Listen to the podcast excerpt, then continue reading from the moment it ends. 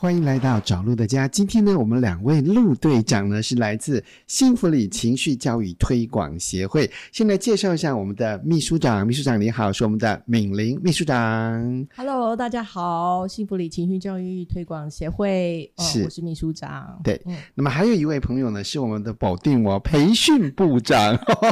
我们的培训部长是梅琪，对不对？是是是，是哎、大家好，那我是呃幸福里情绪教育推广协会的梅琪，那呃我现在呢是担任志工培训部的部长哈，哇哦对，是谢谢，嗯，而且呢，其实让我们从网站上面已经学习到，哇，幸福里其实已经很久了哈。我们这个协会单位大概多久了？成立到目前为止，呃，如果说要算我们成立到现在的话，应该算二零一四吧。对对，然后呃，但是我们从二零一四年之前哦，就是我们的创办人就对已经在另外一个八头里人协会，对大概也也已经又推了十几年。对对，对 o k 嗯，这个历史应该梅琪比我更清楚。 是，嗯所以可以说是长期以来都在关心情绪这个议题哈。是，对，是，对那么我们知道，就是说，其实上在九零年之前呢，西方世界对情绪这个部分都还那没有那么的推广。九五年之后，高曼开始这样的一个就是情绪智力的部分发展出来，好像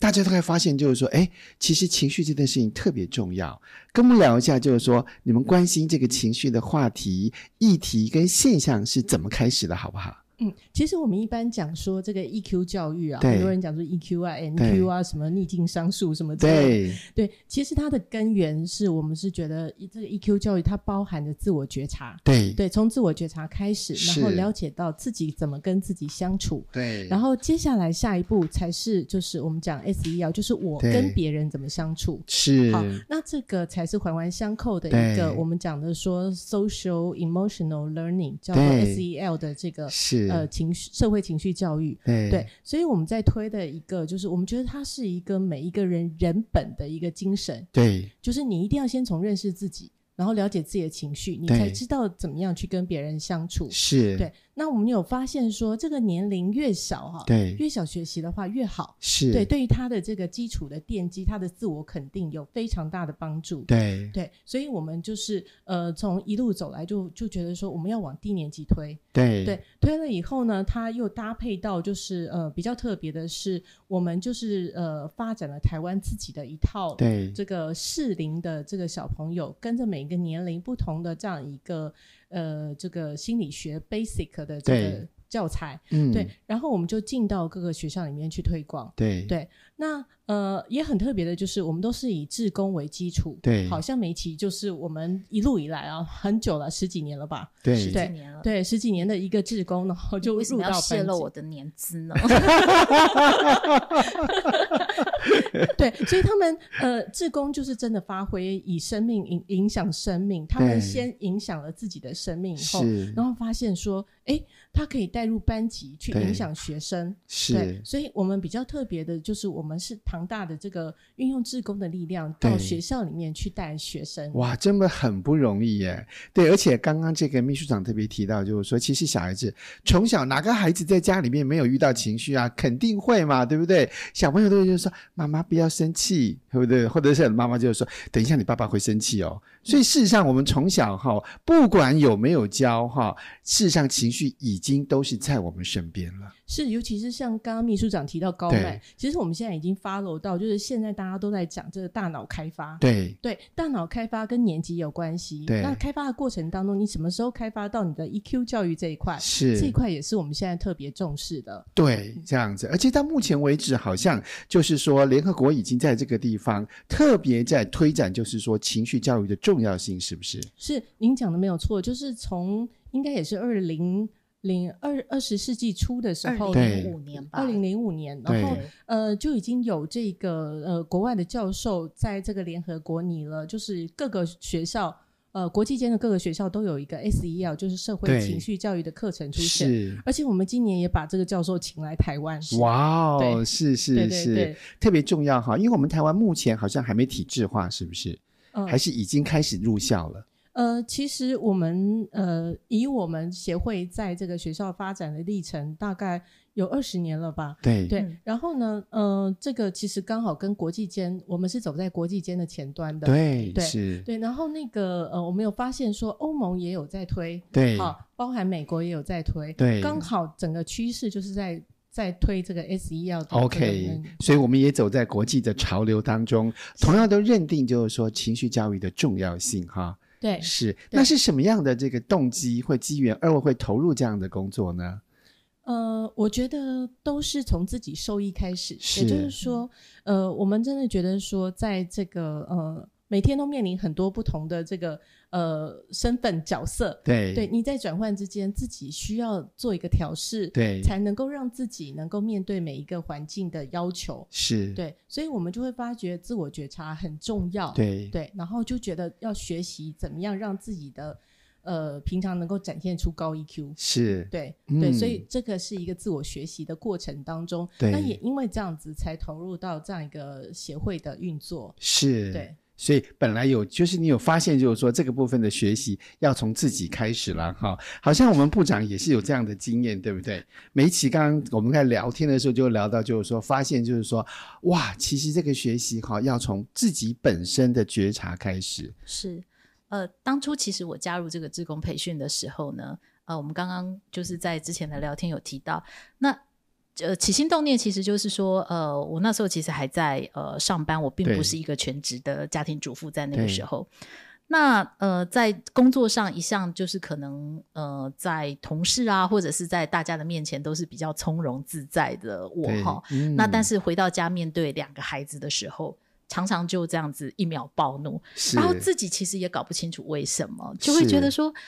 为什么可是不是自己做的不够好，是或者是说是不是呃哪里出了什么问题？对那刚好就是在学校那个是时候有这样的 EQ 职工培训。是那有这个 EQ 职工培训呢，进去上课之后，对那虽然这个 EQ 职工培训是要让我们对去教孩子 EQ 课，但是因为我们的 EQ 职工培训里面带有丰富的一个理论基础，是所以在这个上课的过程中，我就发觉的说，哦，其实让人一秒暴怒的可能不是孩子， 对。可能是自己一些莫名的坚持，或者有哦没有可能是办公室里面没有消化的压力？是也有对可能就是说，因为整天工作非常疲倦，，对，然后回到家里之后。那面对小孩的这样子的喧闹是，或者是说，哎，老公的可能暂时没有办法帮忙的这一个对呢，就让理智线啪一声就哇哦断掉了。对哈，所以对如果我们在办公室没有消化的压力，有可能是不小心成为孩子的晚 餐，对，没有错，没有错，晚餐加宵 夜，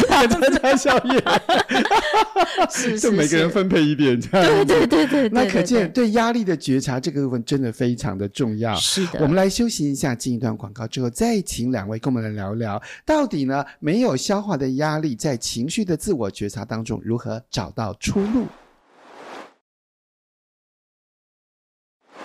很多时候都是我们自己发现，就是说啊，原来呢这样的课程是我自己这么需要的，所以呢就终于有机会把这样子就是呃学习啊一路的带到学校里面去哈。那么今天呢，我们的这个梅奇部长啊，刚刚就跟我们聊到，就是说亲身经验当中，其实上家里面的姐姐妹妹，你的两个小朋友就有类似这样的故事，是不是？是是对是，对，那也是我在刚刚接受职工培训的时候呢对，那时候已经可以稍微了解自己的情绪，所以在对自己的情绪上，可以在一个比较平稳的状态下去看孩子的纠纷对跟争执。那我记得印象很深刻的就是我的呃老二哈，就是妹妹念小一的第一天，对，那那个时候呢，我就交代了两个孩子说啊，要一起手牵手，是好回家这样子。那因为我还在上班嘛，对，所以呃，去接那个小孩的是爷爷跟奶奶哈。对那所以那一天哦，呃，一回家，爷爷就跟我告状说是：“哎呀，那个你们老大实在是莫名其妙，就是一个 keep up 的小孩， 哦，就是从头到尾一直在那边 在那边说妹妹不听话，妹妹不听话。是，可是爷爷说妹妹很听话，妹妹一一放学就立刻好、哦、就走出来了。”对，然后就就来找我哈啊，对就是姐姐，我等很久等不出来，是等不出来之后呢，一看到妹妹还拳打脚踢这样子，啊，是然后所有的人都在骂姐姐。对那我以前的我的话呢，会对是哦，对啊，那看起来就是这个 Keep Up 的小孩不对嘛，对不对对？然后就会也去骂那个小孩。对，但是我上了课之后，我就会去知道说，嗯，可能这中间是有一点苦衷的，对我就开始去回想一下，在这之前。对好，那我跟孩子的互动，或者是两个孩子的互动之间，有没有什么蛛丝马迹？我就对突然想到，诶，其实，在第一天上课之前，我有交代姐姐说，哦，妹妹第一天去学校搞不太清楚，是，嗯所以你放学的时候要在穿堂等到她，哇哦一起走出来哦。是所以我就问他说：“哦，那你放学的时候是跟妹妹一起走出来的吗对？”就他那个时候就立刻就掉下眼泪了，对就跟我说：“妈妈，妹妹不听话。”你看他还是在讲妹妹不听话，是可是他还没有办法讲得很清楚。我说：“妹妹哪里不听话？对，你可以告诉妈妈吗嗯？”然后他才跟我说：“妹妹没有在穿堂等我。嗯，那我一出来没有看到妹妹，我想妹妹是不是她小小的对中年级的孩子，是三升四的孩子，她可能觉得哦，妹妹可能是迷路了，不见了，找不到对，她路，又找不到赶穿快，堂，对，她又赶快回去对去妹妹的教室，是他好害怕，对她很害怕，她很担心，对，去妹妹的教室找没有对找到，然后又在穿堂。很紧就是想张说，对她躲到哪里去了，对然后就是在那边很慌乱的一直在找她。对，一直在找他呢，找不到，找不到，他就其实会觉得就是不知道该怎么办很沮丧才好，很沮丧。对，然后呢，他就会想说，我赶快在那边等我他，可完是蛋了，完蛋了，对可是他就没有去，没有余力去看一下爷爷，其实在外面等 他很久了，，然后妹后妹也跑过去对，妹了，妹也跑过去了，对，直到说他非常沮丧的，就就是抬头一看，就发现妹妹跟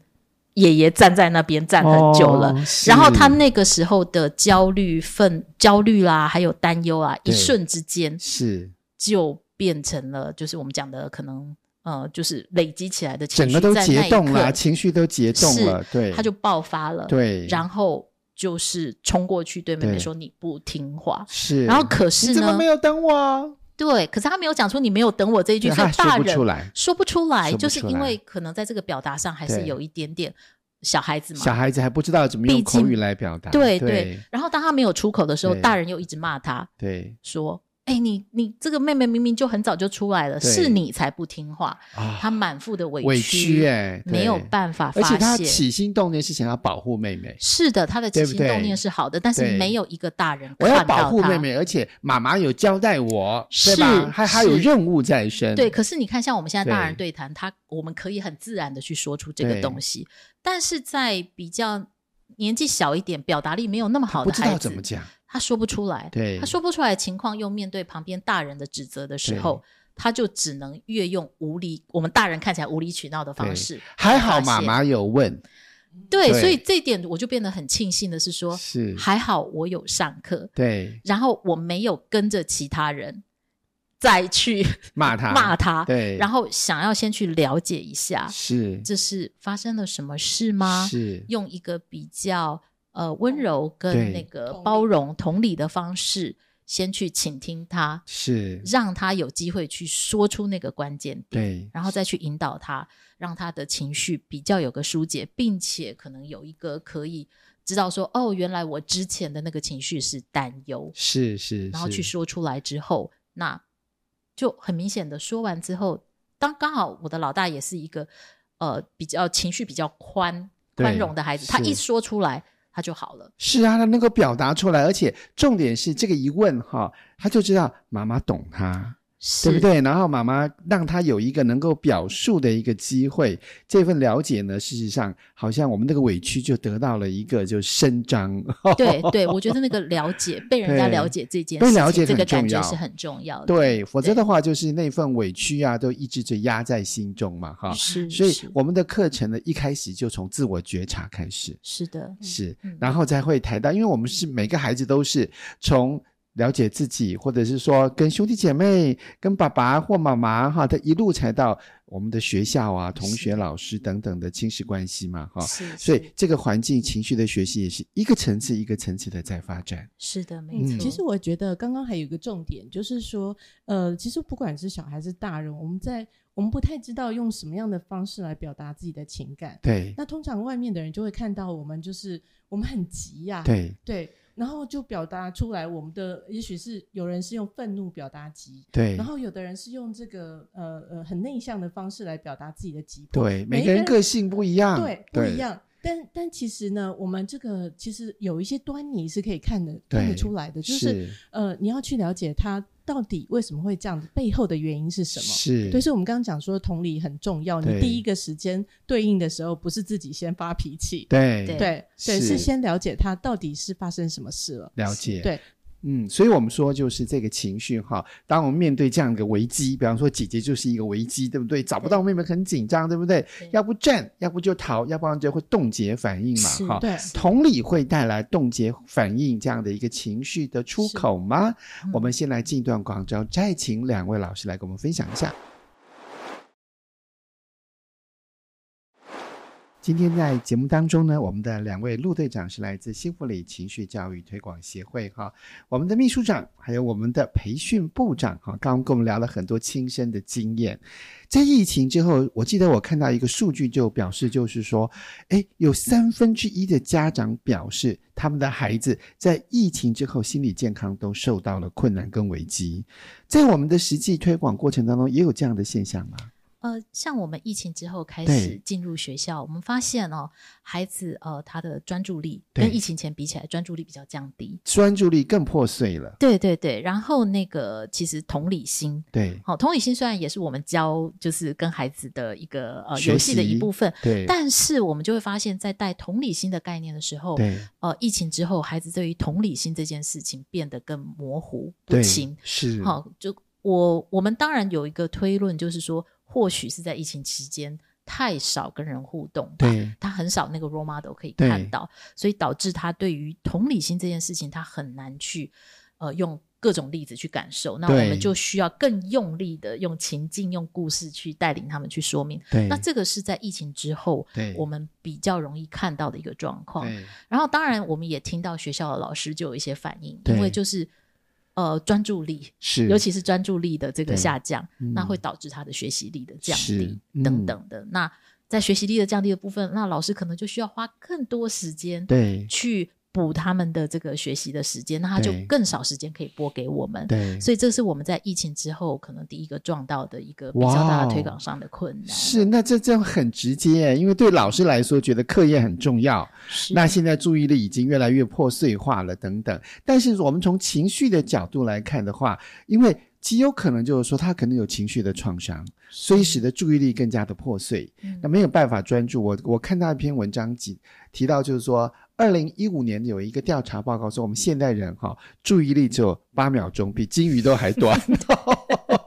对吧？对所以注意力这么破碎化，对于孩子来说，他在学习上确实会呈现他的困难。那这个个时候会不会鱼与熊掌？我到底要把时间放在就是 I Q 更高，还是呢，我愿意来花时间在 E Q 上做学习跟调整，会是你们碰到的一个困难挑战吗？嗯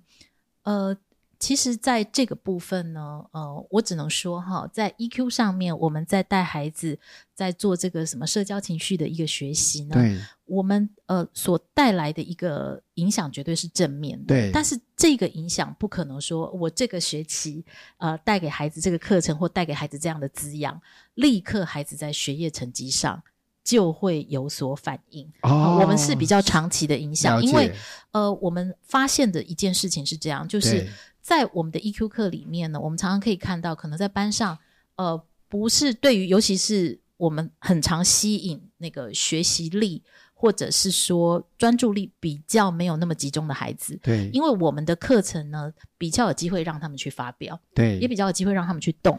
然后在这个情况下，我们就会发现说，诶，他从 EQ 课中得到了上学想要上学的这一块的是一个动力，或者嗯是说开始喜欢上学这件事。对那当孩子能够喜欢上学的时候，是，才有办法去提对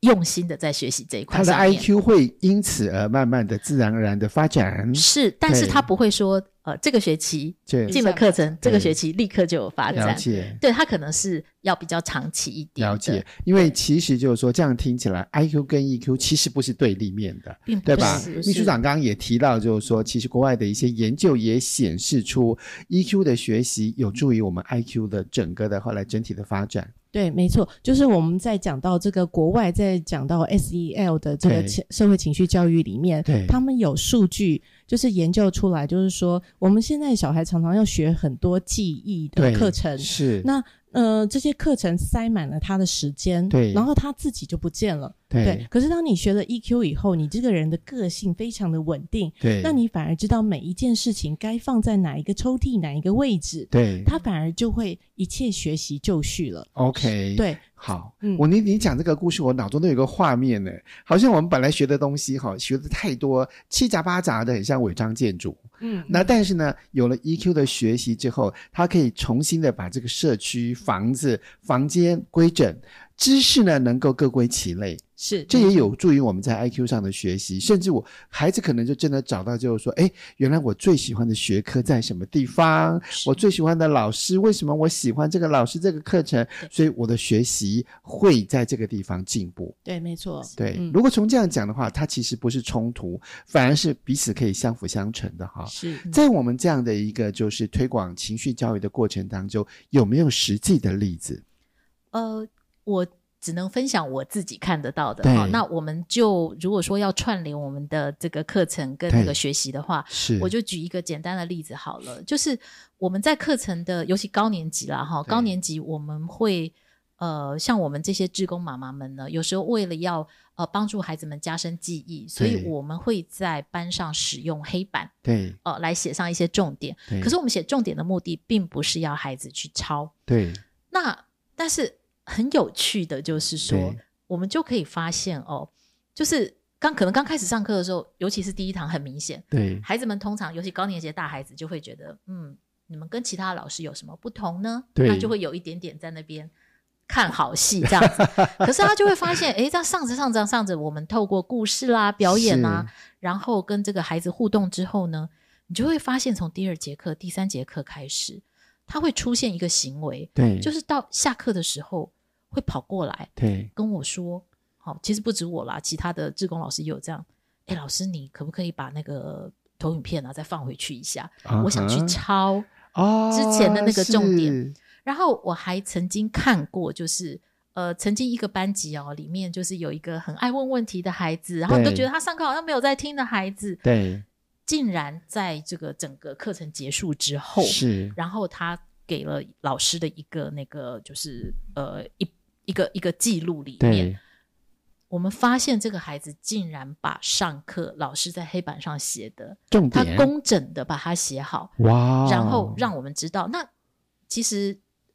其实从这个例子就对可以看出来说，如果这个孩子对于这个内容是有兴趣的，对他会自己愿意主动的去学习。他会看重这件事情，他会看重这件事情。也就是说，如果孩子们在学校，他可以找到他喜爱的课程对，找到他喜爱的领域，对那么他这样的学习模式可以持续下去的话，是。我相信对于孩子的一个学习发展，绝对是是有非常正面的对，帮绝助对会有帮助，因为找到自己喜欢，好像就找到这件事情，我已经很看重它，然后我在是这个地方想要更努力嘛，对是吧的，？是的，好，所以呢，我们可以看到 I Q 跟 E Q 它不是冲突的。我们来休息一下，进一段广告，再请两位老师继续跟我们聊聊推广情绪教育的故事。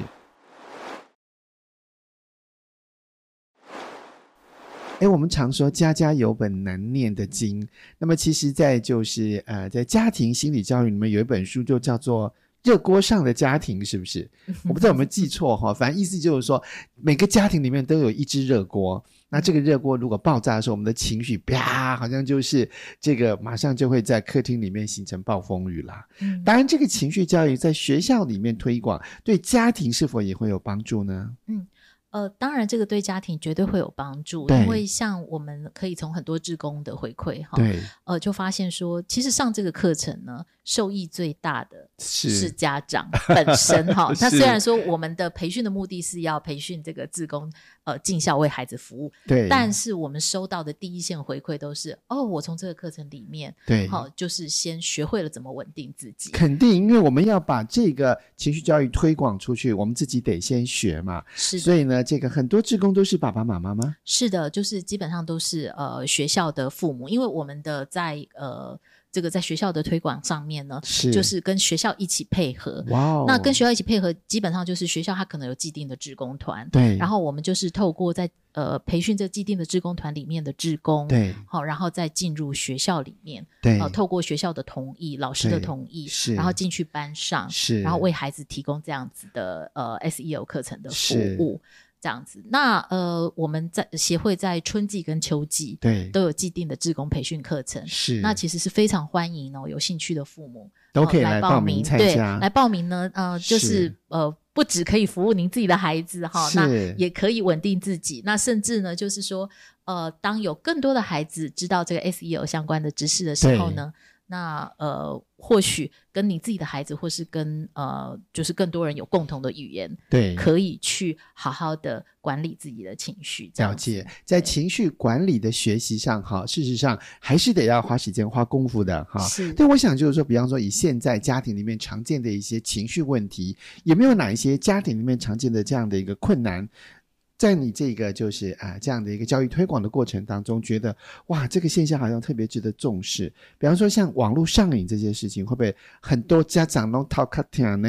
嗯，对，像网络上瘾这件事情，其实也会在我们的课程里面哈，对呃，有特别提到。对，那我们在提网络上瘾这件事情的时候，因为大家家长都太过关切使用三 C 这件事对情，对但是其实家长们呢，去却忘记了孩子们会去沉迷，或者是说，孩家长们看到孩子沉迷三 C 的那一个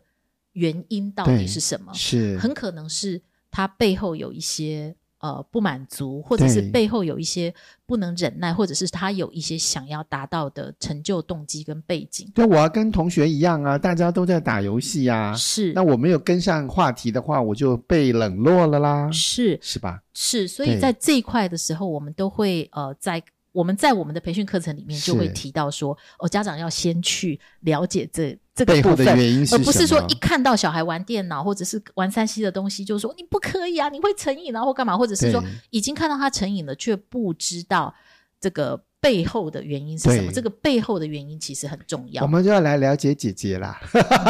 是是是，对，就是那个了解姐姐 说为什么他会这样。对因为像我们现在就就像我们家迪迪哦，我们还有一个第三个小孩，他也很喜欢玩是游戏，对，可是他玩游戏他是有策略的，哦，对，而且是他是有队友的。对那他在这中间，其实他也是锻炼了很多嗯跟人调节、协调的对这样子的能力。是那在这一块，你不能不看到他这一块的对一个成就对，或者是看到这一块他的努力。对，那你要必须要从这个点去切入，没错，才有办法跟孩子谈，否则嗯是你。你直接切断他这个对山西的这样子的使用的时候对，很有可能你就是切断他生命中，在他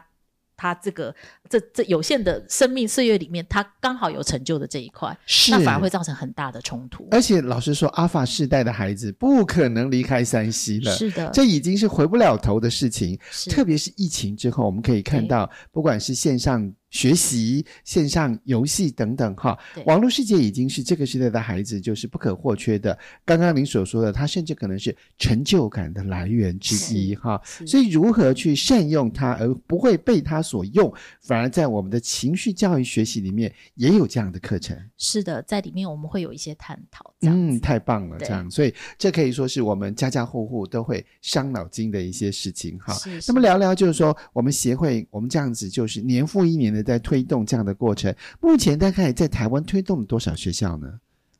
呃，我们其实有接近全省哈，对，呃，陆陆续续的话有是两百多所这样。两百多所，非常多耶。对，那当然是有些学校在疫情期间还是就是会有停下来。是好，那但是就是说，我们希望呃能够有更多的学校、更多的孩子是可以来接触这样子的内容。那那呃，在这个推广的前提下，我们呃不会说是自己妈妈去单打独斗了，对，我们一定都希望能够配合学校的体制。是来推广这样子的课程，那我们也希望说能够有越多的孩子，对，呃，在一个普遍的、免费的一个呃这样子的前提底下，对，去好好的来享受，还有就是说来接受这个 SEO 这个教育，一对个教育的滋意养思就是说，可能会家长有的会觉得就是说，阿伯西干现在呢就是读书比较重要，分数比较重要。但事实上呢，我们的这样的一个情绪教育的学习跟一零八课纲是有关系的吗？是的。对，因为在我们的课程的设计上呢嗯对，我们都是有根据呃每个阶段的儿童的那个学习发展对的理论哈去设计，所以我们有一到六年级，对，那总共十二本教嗯案，是就是等于一个学期一对本教案。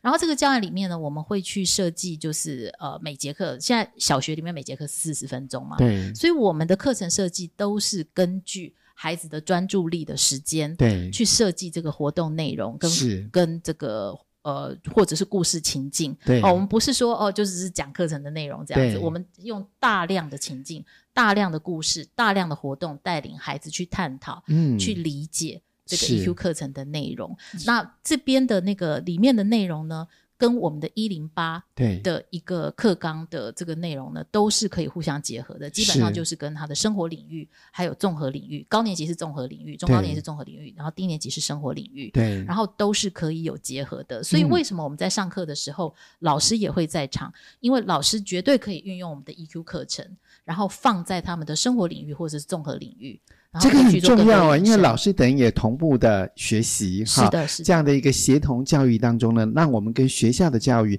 也不会脱轨，是而且还可以并进，是吧？是好的，是的，今天非常谢谢来自幸福里的两位老师哈，我想呢这样的一个介绍，一定很多我们的朋友哎很有兴趣，所以我们相关的资讯都可以在我们的网站当中。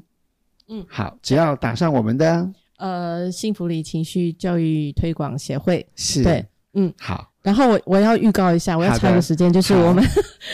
二零二三年哦，就对是疫情之后呢，我们特别呃办理了一个就是呃社会情绪教育国际论坛，然后对请这个呃请了三位从国外呃分别在不同的大学跟这个联合国在倡导这个社会情绪教育的教授，对，那么来跟大家面对面的聊国外推动的情形。嗯，那我们的我们协会就会分享我们呃比较特别的状况，因为连国外都觉得很我们很厉害，对是因为我们完全是用志工妈妈们对，啊，当然也有志工爸爸是在是推动这个呃情绪教育，是所以我们时间预计是在十月二十三号在台北呃护理健康大学，是然后呃十月二十五号在嘉义大学蓝潭校区是呃，都有两场这个呃不同的演讲。为什么要两场？我再插插一句几句话，就是说，呃，因为这次呢是获得这个卫福部还有这个台北市政府以及嘉义市政府的指导，因为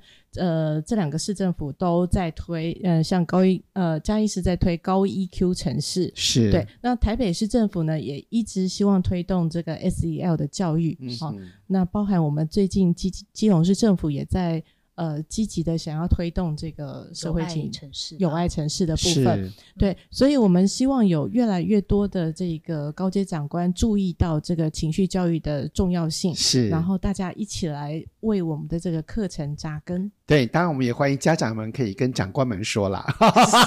对对对，没错没错，这一点很重 要。对对对。国际论坛，欢迎大家一起来幸福里。今天非常谢谢两位老师，谢谢，谢谢大家谢说谢拜拜，谢谢拜拜拜抱歉啦。